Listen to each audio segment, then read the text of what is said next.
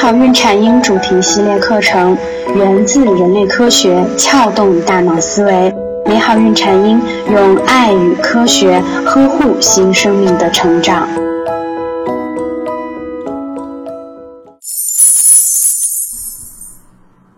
大家好，我是缇娜。今天呢，我们来聊聊新生儿的体温问题。缇娜呢，试着问过很多新手妈妈们，新生儿体温多少度就算是发热？结果发现，原来妈妈心中的答案还真是不一样呢。有人认为是三十八摄氏度，也有妈妈认为是三十七度五。那么今天我们就来说说这个问题吧。为什么我们要关注新生儿宝宝的体温问题呢？原来新生儿的体温调节系统发育的不够完善。什么是体温调节系统？简单的说，就是人热的时候会出汗，寒冷的时候会发抖。对于新生儿来说，他的体温调节系统主要有两大特点。第一个特点是，如果外界的环境温度明显偏低时，而宝宝的穿衣较少，新生儿就会启动自身的体温调节系统。但是，由于宝宝的体温调节中枢功能发育的还不够完善，体表面积大，皮下脂肪薄，四分之一的身体又裸露在外。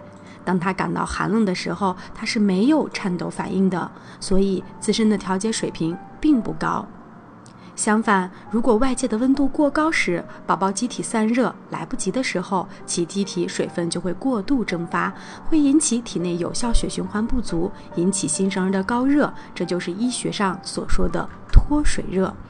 所以，从以上两点来说，新生儿宝宝必须重视科学穿衣问题，而且我们要密切关注孩子的体温。我们建议从出生第一天开始，每天早晚各测量一次体温。那么，体温多少度就必须引起我们的重视呢？我们成人的正常体温腋下温度大概在三十六到三十七摄氏度，新生儿体温调节功能不完善，易受环境温度的影响。当体温升高大于三十七度五的时候，我们称之为发热。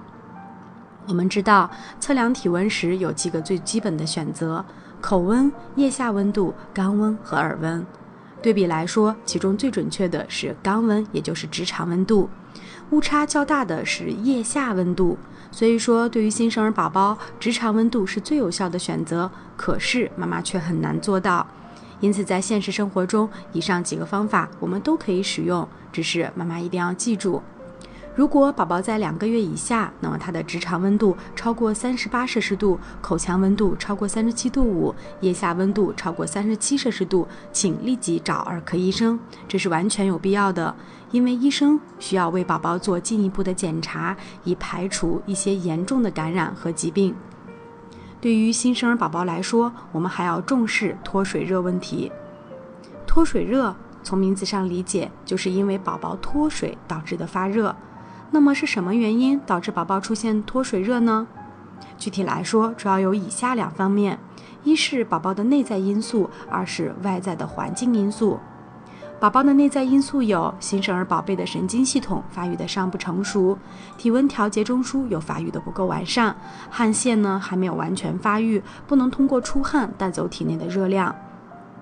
而外在的环境因素又包括天气炎热干燥，体内的水容容易去丢失；室内的温度过高，或者是宝宝的保暖过度，都会使身体热量不能散发出去。水分补充不足，当宝宝呼吸、出汗、排大小便时丢失的水分超过了吃奶时摄入的液体量，就会发生脱水。新生儿宝宝出现脱水热的症状又有哪些呢？首先表现为体温升高，宝宝的体温在短时间内迅速升高，会达到三十八到四十摄氏度。宝宝会出现情绪异常，因为宝宝感到燥热，通常会表现出烦躁不安及哭闹，但是一般情况还好。第三呢，是他有脱水表现，他的前线会稍微的凹陷，口唇黏膜会干燥，皮肤发红，而且弹性下降，尿量也会减少，体重也会下降，等等，都是宝宝脱水的表现。其中呢，尿量少是宝宝发生脱水热的最早表现，妈妈应该重点关注。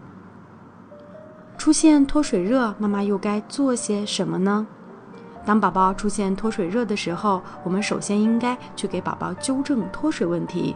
我们可以适当的给宝宝喂一些温开水，或者或者是口服补液盐水，而且要少量多次的去喂给他。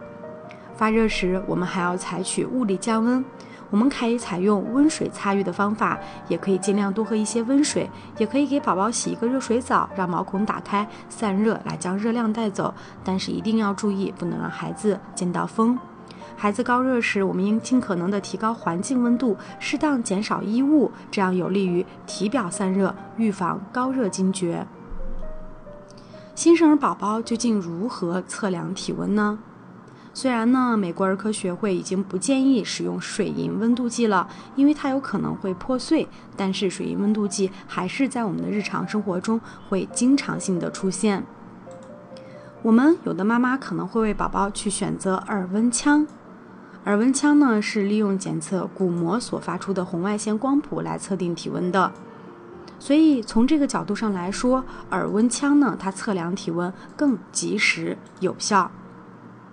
宝宝六个月之后使用耳温枪是不错的选择，不过妈妈要掌握正确的测量方法。一岁以内的宝宝测量时，可以将耳朵向后下方拉伸；而一岁以上的宝宝测量时，将耳朵向后上方拉伸。